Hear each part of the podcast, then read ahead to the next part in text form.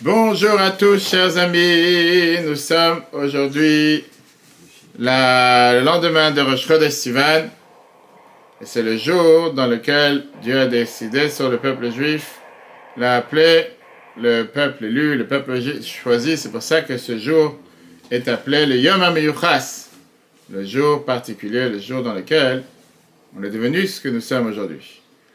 Donc aujourd'hui nous allons parler, chers amis, chapitre 52, verset 3, euh, euh, numéro 3. Est-ce qu'il existe des autres, est-ce qu'il existe des autres manières de propager la Torah? Qui veut dire, est-ce qu'il y a des autres façons comment la Torah est descendue sur terre? C'est très bien que la Torah est descendue sur terre avec les différents mondes, comme on l'explique plusieurs fois. Vous voulez savoir qu'est-ce que ça veut dire cette phrase que la Torah descend sur terre à travers le monde de l'émanation, le monde de la création, le monde de la formation et le monde de l'action. Et est-ce qu'il y a eu des versions intérieures de la Torah? Et c'est pas par hasard qu'on apprend ça aujourd'hui, puisque nous sommes à la veille de la fête des Shavuot, que nous allons tous fêter, si Dieu veut, le 6 et 20. Tu veux l'appeler avec ton portable? Euh, Ou bien je rapprochais ici. Dis-moi si là tu entends mieux. Est-ce que là c'est mieux? D'accord? Et donc, la fête de Shavuot, la fête dans laquelle on a reçu la Torah, dans laquelle on va réaffirmer encore une fois notre lien avec la Torah. C'est très bien que c'était Ishachad, un seul homme, un seul corps, un seul cœur. On était tous unis pour recevoir la Torah, et ça, ça s'est passé hier, quand on s'est tous réunis face au Mont Sinaï, Yichan Sham Israël Negadahar. Le peuple juif s'est réuni, s'est rassemblé pour recevoir la Torah. Ce qu'on va voir aujourd'hui ensemble, comme j'ai dit tout à l'heure, c'était le fait que euh, la Torah, est-ce qu'il y a eu des versions antérieures à la Torah? Ou bien non? Il y a toujours eu les mêmes versions, ça n'a rien changé, ça a toujours été la même chose. Et puisque dans les cours précédents, on peut voir sur l'application Torah, on a parlé sur le fait que la Torah c'est un habillage pour la Shrina, pour la divinité, c'est elle qui est la source d'abondance qu'on a sur terre. Comment on fait descendre des choses sur terre? On a vu dans le chapitre 4, on peut voir sur l'application Torah comme quoi la Torah est descendue d'en haut et elle a voyagé de différents niveaux, différents, différents mondes, jusqu'à ce qu'elle est descendue sur cette planète et jusqu'à ce qu'elle s'est habillée dans des mondes matériels. Dans le monde matériel. Ça pourrait avoir l'air de quelque chose de bizarre. Mais la question, elle est, qu'est-ce que ça veut dire que la Torah est descendue? Qu'est-ce que ça veut dire que la Torah est descendue sur Terre? Comme j'ai dit tout à l'heure, est-ce qu'il y a eu des versions antérieures à la Torah ou pas? Ou non? La Torah telle qu'elle est, elle n'a jamais bougé, elle n'a jamais changé. On sait par exemple, comme on va parler Shavuot encore une fois, qu'est-ce que ça veut dire la transmission de la halacha? Transmission de la halacha, qui veut dire le fait que la halacha, c'est quelque chose qui a toujours existé, mais depuis le départ, c'était bien sûr dans l'Agmara, et de l'Agmara, elle est arrivée, de l'Agmara, elle est arrivée après dans le Shulchan. On a commencé d'abord par le, la Torah, le Pentateuch, le Tanakh, la Bible, la Torah écrite, la Mishnah, la Torah orale, l'Agmara, le Shulchan Aruch, le Code de loi juive, jusqu'à ce qu'on a eu, bien sûr, les derniers décisionnaires. Ça, c'est ce qu'on appelle une descente de la Torah qui est descendue de niveau en niveau pendant plusieurs milliers d'années, jusqu'à ce qu'on l'a reçu comme nous l'avons aujourd'hui. D'accord? Alors, quelle descente, on va dire, kabbalistique la Torah a eue Et aujourd'hui, on va apprendre ce concept qu'on regarde essentiellement, qu'on voit plusieurs fois dans la Chassidut, qu'on voit plusieurs fois dans la Kabbale, ce qui est appelé Ishtal Shelut Torah qui veut dire comment la Torah est arrivée à nous, mais d'après l'ordre de la Kabbale, puisque nous sommes en train de raffiner les traits de caractère tous les jours, avec les sphirotes, les 49 jours de sphirotes que nous comptons tous les jours. La semaine dernière, on a terminé le dernier cours, encore une fois, pour voir sur l'application et Torah, sur le fait que la Shrina, la divinité, c'est un habillage par lequel Dieu s'exprime sur terre. De la même manière que quand on fait une mitzvah, on est obligé de faire cette mitzvah de manière matérielle, matérielle, c'est-à-dire avec des objets matériels, qui fait en sorte que grâce à ça, tu peux faire cette mitzvah. Et on a vu comme quoi l'habillage, c'est la Torah, dans laquelle il y a la sagesse de Dieu, qui s'est habillée, habillé dans des sujets matériels. Avec ça, la Torah est considérée, on a dit, le cerveau, le cerveau de, du monde, par lequel la divinité règne sur terre. Si on peut dire, la Torah et les mondes, ce sont des concepts généraux, des concepts globaux. De la même manière qu'il y a eu cette descente, cette tradition, cette transmission de la Torah dans les mondes, il y a eu aussi cette transmission de la Torah dans les mondes spirituels. Pour qu'on puisse comprendre une chose pareille, il faut d'abord comprendre deux autres sujets majeurs qui sont expliqués dans la Kabbale, qui sont les dix sphirotes, les dix traits de caractère avec lesquels on fonctionne sur Terre, et les quatre mondes, les Abba Quels sont les dix sphirotes? On en parle régulièrement, on a parlé le fait qu'on est maintenant pendant la période du Homer, et on te dit que tu as dix manières avec lesquelles Dieu a décidé d'exister sur Terre. Et dans le langage de Chachamim, ce sont les midot, les traits de caractère, et les noms de Dieu. Chaque action que Dieu fait sur Terre s'exprime à travers une de ces sphirotes. Par exemple, Matan Torah, le don de la Torah qu'on va tous revivre ensemble, si Dieu veut, ce dimanche, le 5 juin, c'est la chorma, la sagesse de Dieu. Sacha ve'onesh, la manière comment Dieu fonctionne sur terre, avec les salaires et les récompenses et les punitions, représente les traits de caractère chesed et qui veut dire la bonté ou la rigueur. Le pardon sur les fautes, c'est avec Tiferet, l'harmonie. Dévoilement de la prophétie, Netzach création du monde, avec Malchut, la royauté, la providence divine, etc., etc. Maintenant, on a vu dans le chapitre 3 de Tanya, qu'on peut revoir sur l'application Torah, qu'en réalité, ces dix traits de caractère se divisent en deux groupes. Il y a ce qu'on appelle les mochin, les cérébraux, d'accord, ceux qui font partie du cerveau, comme Chochma Binadat, Chabad, la sagesse, la connaissance et l'intellectuel. Et après, il y a les sept derniers qui sont les sentiments qui sont dans le cœur, comme Chesed, Gvura, Tiferet, la bonté la rigueur qu'on est en train de travailler pendant ces sept semaines.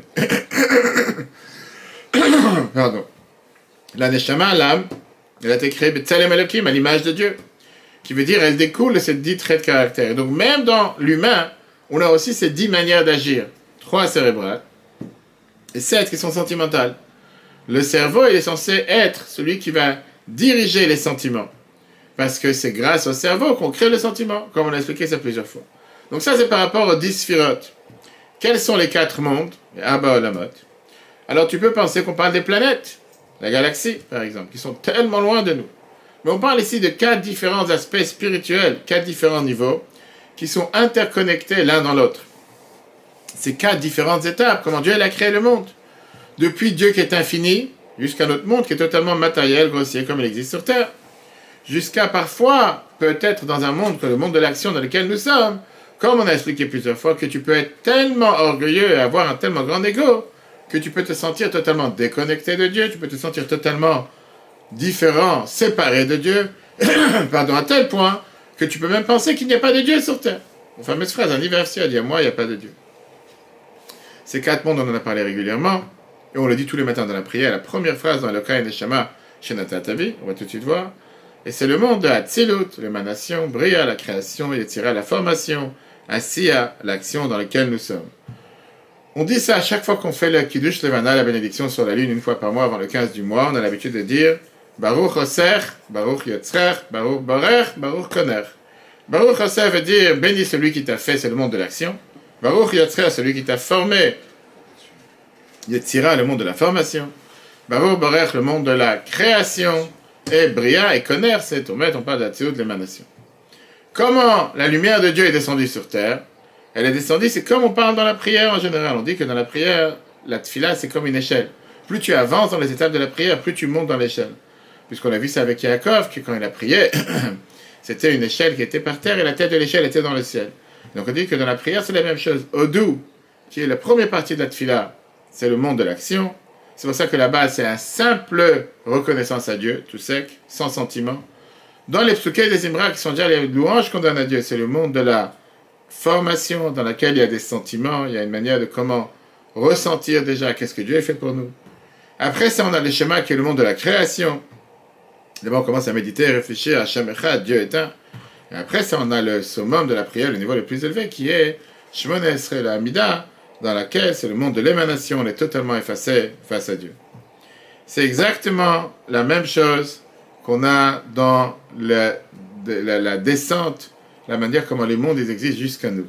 On a d'abord le monde de l'émanation qui est le monde le plus élevé, le monde où tout est uni, le monde qui est avant la création, le monde où il n'y a que la divinité qui existe. Il n'y a pas de mal dans ce monde.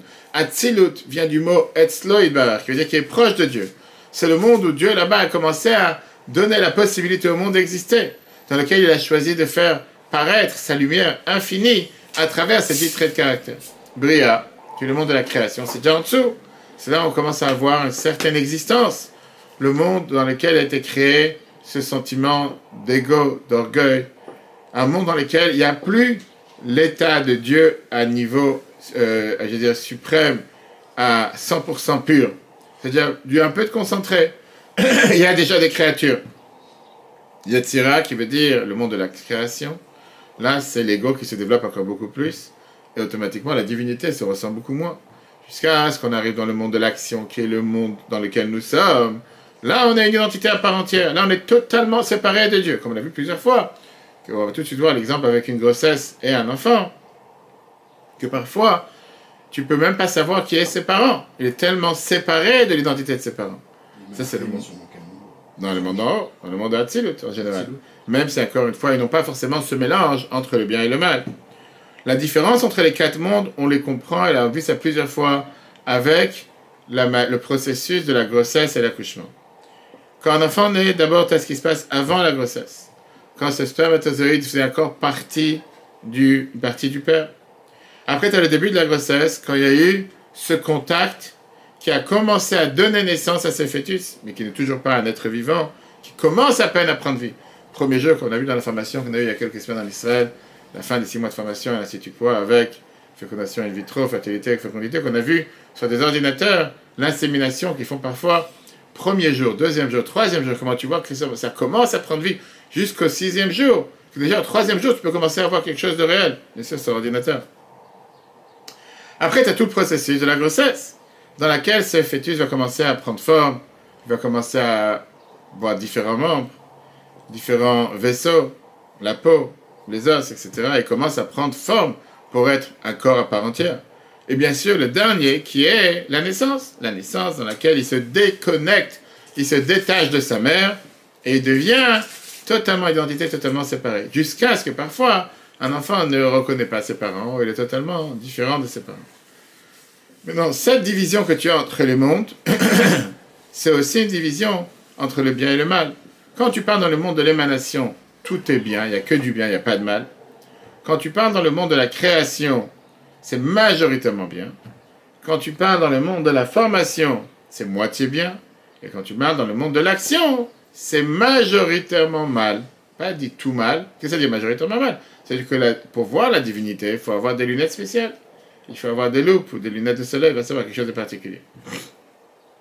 Finalement, Zakan va t'expliquer qu'en réalité, c'est pas quatre mondes qui sont totalement abstraits, tu comprends rien à ça c'est chacun d'entre nous passe ces différents quatre mondes à travers notre vie.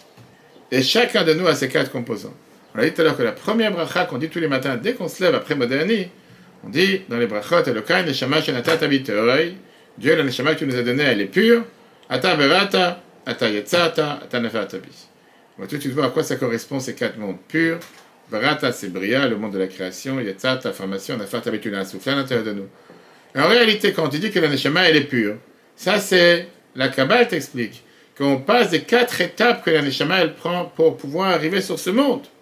Torah, il représente le monde de la, l'émanation, le monde d'Atsilut. Ça, c'est dans lequel la Neshama n'a pas d'existence à part entière. Elle est toujours une parcelle divine, comme on a vu dans le Chantania, chapitre 2, on peut revoir sur l'application et Torah les différents podcasts. Sur le fait qu'elle est encore une chelek elokam encore une parcelle de Dieu. Ça, c'est le niveau le plus élevé de l'anshama, le niveau de chaya, yechida, dans lequel on est totalement effacé à la volonté de Dieu. ça ne veut pas dire que tu l'as connu avant que ta neshama est rentré dans ton corps. Chaque jour, tu peux revivre ce moment dans lequel tu décides de te soumettre à la volonté de Dieu à 100%. Ataberata, c'est le monde de la bria, le monde de la création. Le monde de la création, c'est l'étape par laquelle la neshama a reçu, si on peut dire, la première graine, la première substance avec laquelle elle va commencer à exister. Ça, c'est le début du jeu, le début de l'égoïsme. On n'est pas encore dans un ego pur et dur. Mais on parle dans le début dans lequel un schéma commence à exister, commence à prendre forme. Yetzirata, le monde de la formation. Ça, c'est la deuxième étape dans laquelle cet ego commence à prendre plus de force, plus de traits de caractère. Ça, c'est déjà le niveau de Ruach, qui est servir Dieu avec ses sentiments. Et sentimentalement, c'est déjà différent. C'est pas cérébralement c'est pas non plus avec une soumission totale.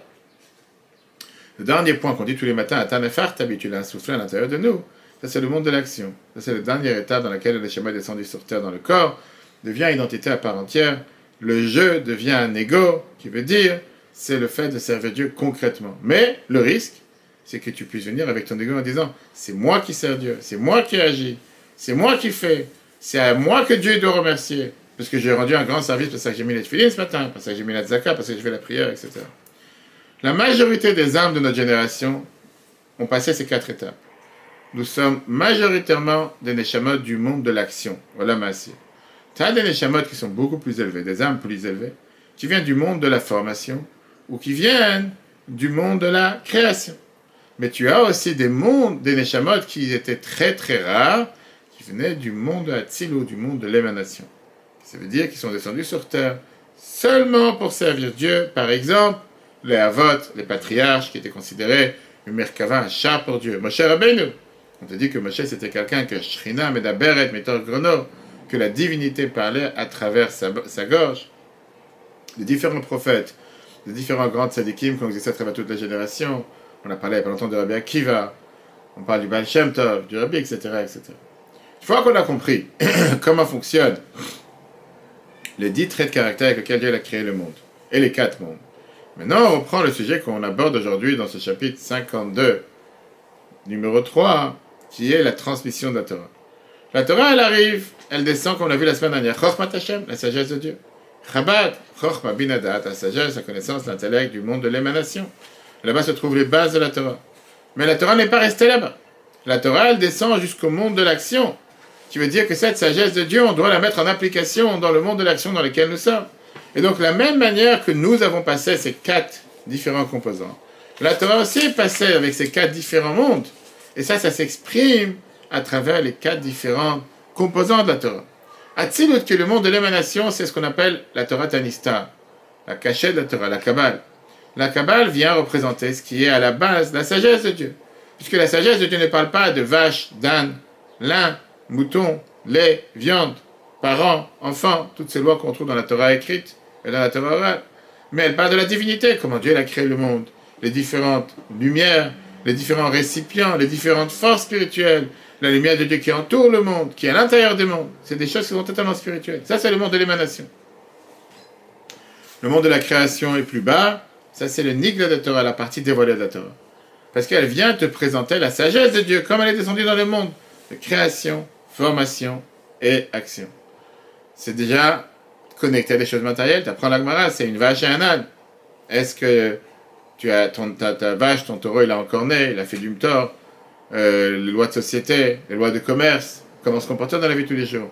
Et c'est ce qu'on dit tous les jours dans la prière, juste avant le schéma. Al Torah tra la Torah que tu nous as enseigné. La Torah qui vient du monde de l'émanation, comment elle a été l'imatan nous a été enseignée dans le monde de la création et le monde de l'action, le monde du bas dans la Torah, tu as ces trois composants, c'est pour ça que les Chachamim te disent que c'est important que quelqu'un divise son temps en trois tiers. Shlish mikra, shlish mishnah, shlish talmud. Un tiers du temps, il apprend le Chumash, la Torah écrite. Un tiers du temps, la Mishnah. Et un tiers du temps, le Talmud, l'Agmara. Ces trois composants sont divisés avec le monde de la création, dans lequel est clair le Talmud, le monde de la formation, la Mishnah, le monde de l'action, qui est le Chumash. Et après, on verra pourquoi et comment on, peut incorporer ces trois quand on parle de la Torah écrite. Bien sûr, on a parlé tout à l'heure aussi l'importance de comprendre, la Torah dévoilée, pardon. On a vu tout à l'heure aussi l'importance de comprendre la Torah cachée. Maintenant, ça ne veut pas dire que les trois viennent du même monde, puisqu'on a dit tout à l'heure que ça descend du monde de l'émanation jusqu'au monde de l'action. Et on a vu aussi que la Kabbale ne descend pas dans les autres mondes, elle est seulement dans le monde de l'émanation. Mais puisqu'on a besoin d'avoir la tête et les sentiments, le cerveau et les sentiments, la tête et le cœur, dans tout ce qu'on fait dans la vie de tous les jours. Et c'est à travers ça que la divinité règne sur terre. C'est pour ça que la Torah est le tuyau par lequel va arriver toute cette abondance de Dieu sur terre, à travers les dix traits de caractère qu'on va tout, tout expliquer, jusqu'à ce qu'on fait descendre la Torah dans un monde matériel terrestre. Et plus on fait descendre la Torah sur terre, plus on va faire transformer cette matière en quelque chose de spirituel. Et c'est exactement ce qui s'est passé dans le temple. La Shrina qui descendait dans le temple, qui était habillée dans le sein, descend dans le Kodesh Kodashim, à travers ça, elle envoyait l'abondance sur terre. Regardons comme il dit ça dans le paragraphe numéro 1. Rak, seulement, chez Erda, mais cette Madrigat Torah est descendue dans les différents niveaux. Les Madrigas, les Madrigas du niveau le plus élevé au niveau le plus bas. Avec la descente des mondes. Jusqu'à ce que la sagesse de Dieu, la Torah, elle a dû s'habiller dans les choses matérielles qui sont Torah. Quand tu réfléchis qu'on a recommencé Rambam, l'étude de Maïmonide, il y a quelques semaines, il y a deux semaines environ, et on a vu comment la majorité des mitzvot sont en rapport avec des choses matérielles. Tu ne peux pas faire les mitzvot spirituels. Oui, malheureusement, certains pensent que Shavuot, c'est la fête du gâteau au fromage et la fête de, la glace. C'est vrai que Shavuot, c'est une de ces fêtes, il n'y a pas de mitzvah à faire. Mais quand on te dit que Rosh Hashanah, tu dois sonner le chauffard, quand on te dit que n'importe quel jour, n'importe quel mitzvah que tu veux faire, n'importe quel jour, tu es obligé de le faire avec quelque chose de matériel. Tu ne veux pas faire kiddush sans vin ou sans chalot. Tu ne veux pas allumer les bougies sans bougie. Tu ne veux pas mettre la tzaka sans mettre une pièce dans la tzaka, ou un billet, ou un chèque, ou quoi que ce soit. Tu ne veux pas mettre un tzitzit sans laine, sans lin. Il y a tellement. La, Torah de Dieu peut être accomplie, peut mettre en application seulement à travers le matériel. Ou mais en descend dans de monde en monde. Gamma même la divinité. Yarda est descendu, venu de l'Apsha et s'est habillé. Bas à l'intérieur de ces mondes, dans chaque monde. Mais ça, c'est ce qu'on appelle le Saint des Saints qu'il y a dans chaque monde. On raconte sur l'élève principal du Baal Shem Tov, le Magui de Mezrich, qui était un énorme génie. Il a entendu parler du Baal Shem Tov. Il est parti pour le tester. Le Baal Shem Tov, il a raconté des histoires, plusieurs histoires. Il a décidé, il est tellement, euh, veut dire, euh, déçu de ce qu'il a entendu, qu'il va repartir chez lui. Et là, le Baal Shem Tov, il l'appelle. Le Baal Shem Tov lui demande, est-ce que tu sais apprendre Ah, tu sais, est-ce que tu sais apprendre Il a dit oui, je sais apprendre. Il a dit, est-ce que tu connais la Kabbale C'est un niveau élevé de la Torah. Il dit oui. Alors le Baal il appelle son serviteur. Et il lui dit, prends-moi le livre Etzraim. Le livre Etzraim, qui était écrit par Rabbi Chaim Vital, qui était l'élève du Harizal à Safed il y a 500 ans. Et le Baal lui montre au Magui une phrase qui est écrite dans l'Etzraim. Le Magui il regarde la phrase, et il explique au Baal ce qu'il a compris dans la phrase. Le Baal il lui dit, tu comprends rien. Ce que tu viens d'expliquer, c'est pas du tout ce qu'il a écrit. Viens le Magui, il lui dit, mets-toi debout. Le Magui, il se met debout. Et il lui dit que dans cette phrase que tu viens de lire dans la Kabbalah, il y avait plusieurs noms d'anges, de Malachim. Et quand le Baal a commencé à dire ces noms, la chambre a commencé à s'éclairer. C'est comme Ruth, les, les éclairs LED, les, les, les, les, pas les tours de magie, les spectacles de LED, d'un coup, te fait éclairer tout. Et il y avait comme du feu autour de la pièce. Et là, il a pu voir que les noms que le Bachantev disait de ces anges, ils éclairaient dans la pièce, en réel. Alors, il m'a dit au Magui la phrase suivante. Le sens simple de ce que tu as dit, tu avais raison mais ton étude était sans âme. Il n'y avait pas de vitalité dans ce que tu dis. C'était des, mots, tu as lu des mots, tu as traduit des mots, comme j'apprenais l'Agmara avec quelqu'un cette semaine. Et il traduisait le Rashi. je disais, pourquoi tu lire Rashi comme si c'est traduction mot à mot? Comprendre le sens, la vie, qu'est-ce qui veut faire passer comme message à travers? Et là, le Magui, il a décidé de rester chez le Bachat, il avait son premier élève, qu'après, il a eu des élèves comme l'Anmoazaken, etc., etc. Donc la première étape dans la descente de la Torah a commencé dans le monde de la création le monde de la création, le monde de Bria. Et pour ça, il faut d'abord comprendre quel est ce monde. Et c'est ça que le Zaka va expliquer dans ce chapitre. Où se positionne la Gemara, la Mishnah, la Shulchan en fonction des différents mondes. On a vu tout à l'heure qu'on a les dix traits de caractère, qu'on a les quatre mondes. Explique la Kabbale que les dix sphirotes du monde de Hatzilut, du monde de l'émanation, sont divisés en quatre mondes. Et dans chaque monde, il y a un autre trait de caractère qui est la plus dominante et l'essentiel dans ce monde. On a vu tout à l'heure que dans le monde de Hatzilut, le monde de l'émanation, est clair la chorma, la sagesse. Et puisque la chorma veut dire la soumission, on a dit tout à l'heure que le monde de Hatzilut, de l'émanation, c'est le monde où il y a la plus grande soumission à Dieu. Dans le monde de la création, est clair l'attribut de Bina, qui est l'intellect du monde de l'émanation. Qu'est-ce que ça veut dire l'intellect? Comprendre Dieu. Bina, qui veut dire Avanat Hashem, comprendre Dieu. Le fait même de comprendre, de connaître Dieu, ça veut dire qu'il y a quelqu'un qui essaie de comprendre Dieu. C'est-à-dire qu'il y a ici une autre existence. Contrairement au monde de l'émanation, on n'est pas, on pas du tout séparé de Dieu, parce que depuis le départ, il n'y a que Dieu. Et il n'y a rien à part Dieu. Dans le monde de la création, qui est le monde d'en dessous, il y a déjà une personne, il y a déjà quelqu'un qui essaie de comprendre Dieu. Et là, la réponse à ta question, où se trouve les malachim? Les malachim, majoritairement, se trouvent dans l'Olam Abria, dans le monde de la création. Pourquoi? Parce que leur but, c'est de comprendre Dieu. C'est ce qu'on dit tous les jours dans la prière. Kadosh, Kadosh, Kadosh. La Neshama, elle arrive du monde de la création.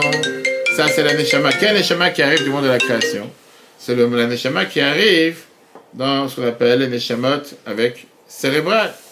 Ça, les Neshamot qui viennent dans le monde de la création, c'est ceux qui servent Dieu de manière cérébrale. Par exemple, on dit que le Rambam Maïmonide, c'était une Neshama cérébrale.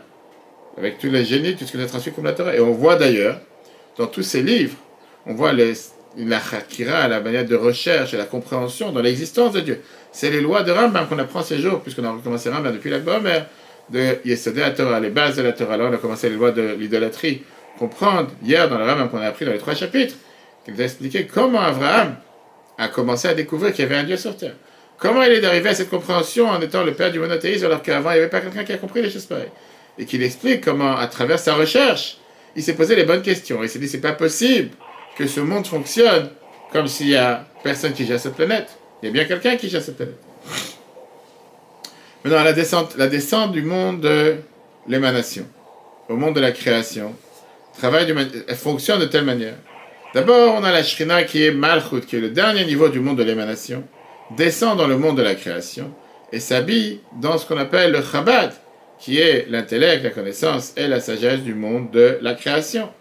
Après ça, ça descend dans Malchut, encore une fois, le dernier niveau du monde de la création. Et de là-bas, ça va arriver les abondances dans le, prochain monde. Et de monde en monde, ça passe à travers les dix caractères. Et c'est comme ça que ça a été formé la partie de Talmud Sheba Torah, qui est l'Agmara qui est dans la Torah. Parce que c'est quoi l'Agmara? L'Agmara, c'est tout ce qui est les débats, tout ce qui est détaillé, décortiqué, analysé, les différentes lois. Des fois, tu peux rester sur une dizaine de pages ou plus, qui vont t'analyser par rapport à telle ou telle halakha, telle ou telle loi. L'Agmara n'est pas un livre d'halachot, c'est pas un livre de loi, mais comment, comment il faut se comporter concrètement? Parce que les lois concrètes dans l'Agmara, ils sont inclus avec la Mishnah qui était dans Yetzirah, dans le monde de l'émanation. Mais c'est comprendre ce qui se passe à la C'est pour ça qu'on apprend en général, comme il faut. On n'apprend pas la halakha texto seulement dans le Donc on essaie de retrouver la source. Où, d'où cette halakha est arrivée à dire ce qu'elle dit, basée sur la Mishnah, basée sur l'Agmara, etc. Les halakhot eux-mêmes, qui sont qu'est-ce qui est permis, qu'est-ce qui est interdit, ça, ça vient déjà des différents traits de caractère, comme on voit tout à l'heure par rapport à la Mishnah. Comme on a dit, savoir ce qu'on peut faire, ce qu'on ne peut pas faire. Ça, ça ne dépend pas du cérébral, ça dépend de l'action. Bien, le prochain paragraphe, il t'explique comment on a reçu la Torah dans le monde de la création. Tu dit que Malchut de que cet dernier niveau, qui est le niveau de Malchut, de la royauté de Hatzilut, la Shrina qui a dans le niveau de l'émanation, le monde de l'émanation, s'habille dans le Chabad des Bria, s'habille dans toutes les forces intellectuelles qu'il y a dans le monde de la création. Et à ce moment-là, la force intellectuelle du monde de la création s'habille dans le dernier niveau du monde de la création, Malchut, et de là, ça se répand dans tous les différents parties, les Neshamot, les Malachim, les anges, que leur chose essentielle, c'est de comprendre et de connaître Dieu. Et de là, on a le Talmud qu'on a face à nous, qui est de comprendre les lois, contrairement aux lois eux-mêmes, qu'ils arrivent des midotes, qui sont les traits de caractère de Dieu. Donc comme c'est écrit dans le Zohar, qui est l'auteur de la Kabbale qu'on a vu tout à l'heure, il y a deux semaines, l'Akba Omer, Rabbi Jean Ben Yochai, et Etzraim, qui est de Rabbi Chaim Vital, l'élève principal du Harizal, les 500 ans de Tzfat, à Safed, chez Ashrina, chez Malchudat Tzilut, la divinité, qui représente le dernier niveau des dix traits de caractère du monde de l'émanation. Qu'est-ce que ça veut dire? Chez Prinat Gilou, que ça, c'est le niveau du dévoilement, Or Baruch Dieu qui est infini. Vechai, la vitalité chez Meir Baolamot qui est clair dans les mondes. C'est pour ça qu'elle est appelée la parole de Dieu. Le souffle de la bouche de Dieu. Ader Machal par exemple. Pourquoi? Adam, comme dans un être humain. Adibur, ou Megalem Achashavto par la parole, il dévoile la pensée. Astuma, Venel Malachomim, qui était caché et qui était inconnu à ceux qui écoutent. Grâce à ça qu'il en parle, il fait dévoiler ce qu'il avait dans sa pensée. Pareil, la divinité, elle était cachée dans le monde de l'émanation qui veut dire n'était pas dévoilé pour pouvoir créer, faire en sorte qu'on puisse en bénéficier.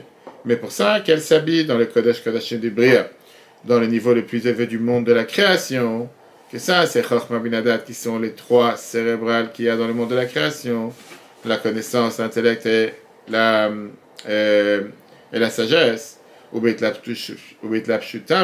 Bria, en s'habillant dans le dernier niveau du monde de la création. Nivre ou Aneshamot, c'est comme ça que sont nées les âmes, Famalachim Shebibria et les anges qu'il y a dans ce monde-là.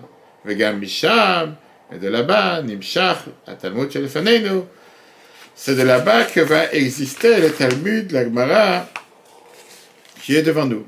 Elle, comme on l'a expliqué dans le chapitre 39, Beshem Atikunim.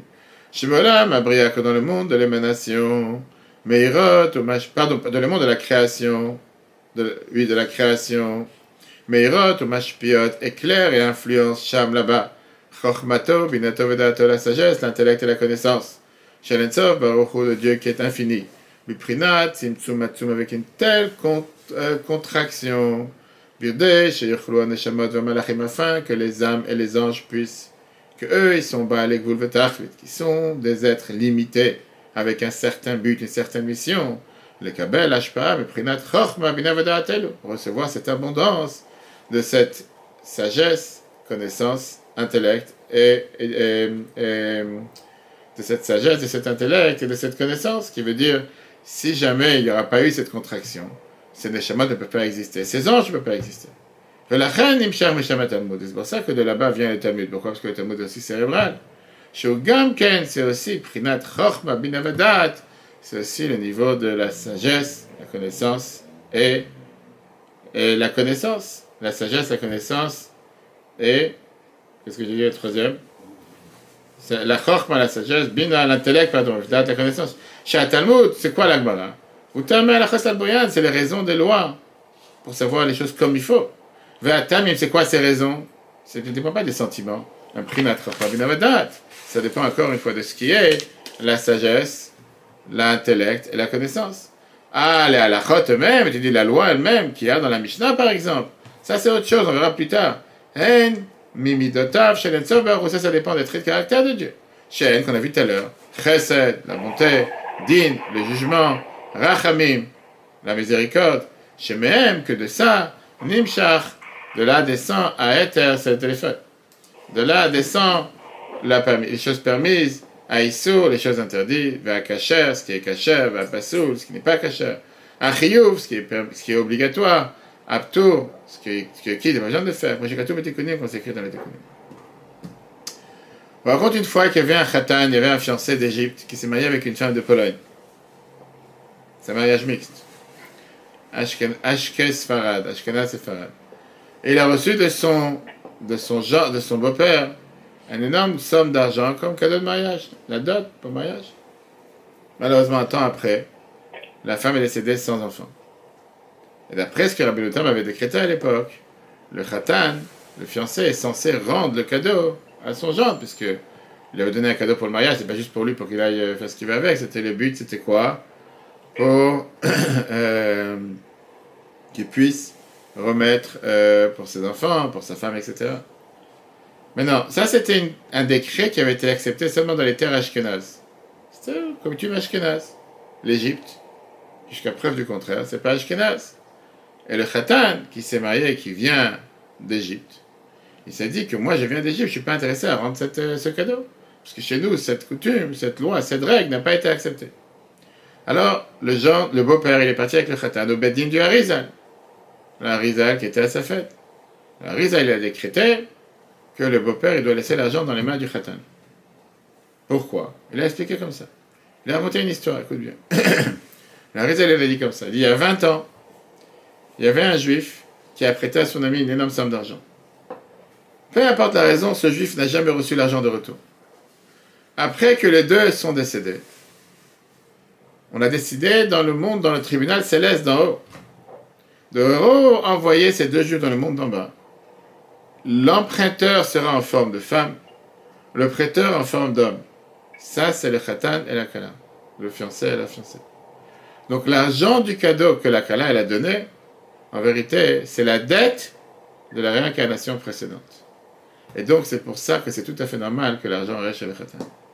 Le Rizal, il a terminé en disant, ça c'est ce que ça veut dire quand c'est écrit dans le Chumash, Ve'ele mishpatim. Voici les lois. On a vu la paracha Mishpatim. Et le Targum te dit, c'est quoi les lois? Naya, voici les lois. Dans Patach on te dit, Mishpat, les lois, Iu Rachame, c'est la miséricorde. Le Zohar te dit, Daraza de Gilgulaya, c'est le secret de la réincarnation. Quel est le lien entre la loi, miséricorde et réincarnation? Tu vois ici comment dans cette histoire, au temps du Harizal, qui était l'auteur de la Kabbale, il a pu trancher un digne, trancher une loi, en fonction de la miséricorde à travers la réincarnation. Qui veut dire que oui, quand tu lis le texte, c'est vrai qu'il avait raison. En Égypte, cette coutume ou cette règle n'a pas été acceptée. En terre d'Ashkenaz, ça a été accepté. D'après la règle, il n'était pas censé accepter ce que l'autre lui a demandé. Mais la Riz, elle a voulu nous montrer que les lois se décident dans ce monde beaucoup plus de manière élevée, déconnectée de ce que tu peux t'imaginer. C'est pas juste que c'est décrété dans ce monde, c'est aussi décrété dans les mondes d'en haut comme la Rizal était l'auteur de la Kabbalah, il était capable de détecter la source des Neshamot, la source des âmes, et savoir qu'en réalité, ce n'était pas juste une simple dette d'une personne envers une autre, C'était que dans la réincarnation précédente, un, il avait une dette envers l'autre, qui a fait en sorte que Dieu, il a fait que les choses se passent de cette manière, que l'argent reste dans son... Avec ça, on termine le point d'aujourd'hui. Si Dieu veut, la semaine prochaine, on verra, euh, avec ça, on verra, si Dieu veut, comment... Donc là, on a vu comment l'Agmara est dans le monde de Bria, le monde de la création, que là-bas, on débat tous les détails. On verra comment la Mishnah, elle est dans Yetzira, la Mishnah, elle est dans le monde de la formation. On verra, bien sûr, comment on arrive à la Chot et tout le reste dans notre monde? Et comme ça, on comprend comment il y a la descente de la Torah à travers chaque monde jusqu'à ce qu'elle descende et qu'elle arrive dans notre monde. Maintenant, ça c'est la meilleure préparation au matin de Torah, le don de la Torah. C'est pour ça qu'on a l'habitude cette semaine, si Dieu veut, le samedi soir, de rester réveillé pour apprendre la Torah. Dimanche matin, de réécouter la Torah à nouveau. Si Dieu veut, le cours sera repris sur l'application la Torah. Il faut oublier que lundi soir, on a un merveilleux cours qui expliquait est-ce qu'on peut être libre tout en étant pratiquant. Est-ce que la Torah n'est pas contraignante? Comment est-ce possible que d'un côté on te dit que dans le Pirkei Avot on lit que celui qui est libre c'est celui qui fait la Torah. De l'autre côté, la Torah te laisse pas manger où tu veux en seine te laisse pas te marier avec qui tu veux, te laisse pas sortir où tu veux. Alors, est-ce que tu es libre ou tu n'es pas libre? Merveilleux cours qu'on peut revoir sur l'application Torah différents podcasts. Partagez à tous, que Dieu vous bénisse. Chodesh Tov, cette fois Chodesh. Que ce soit un mois de bonnes nouvelles pour tous les peuples juifs, surtout Chag Samer, fête de Shavuot, le fête aujourd'hui, le Yom HaMyuchas, le jour particulier où on a été décrété, peuple élu, le peuple choisi. Montrer l'exemple, lumière sur les nations, pour les nations. Si Dieu veut une très bonne fête de Shavuot à tous, ce dimanche matin, venir écouter les dix commandements pour réaffirmer notre lien avec la Torah depuis 3334 ans. Cours en replay sur Torah, le prochain cours à 14h, si Dieu veut, sur Shah Bitachon, comme chaque mercredi.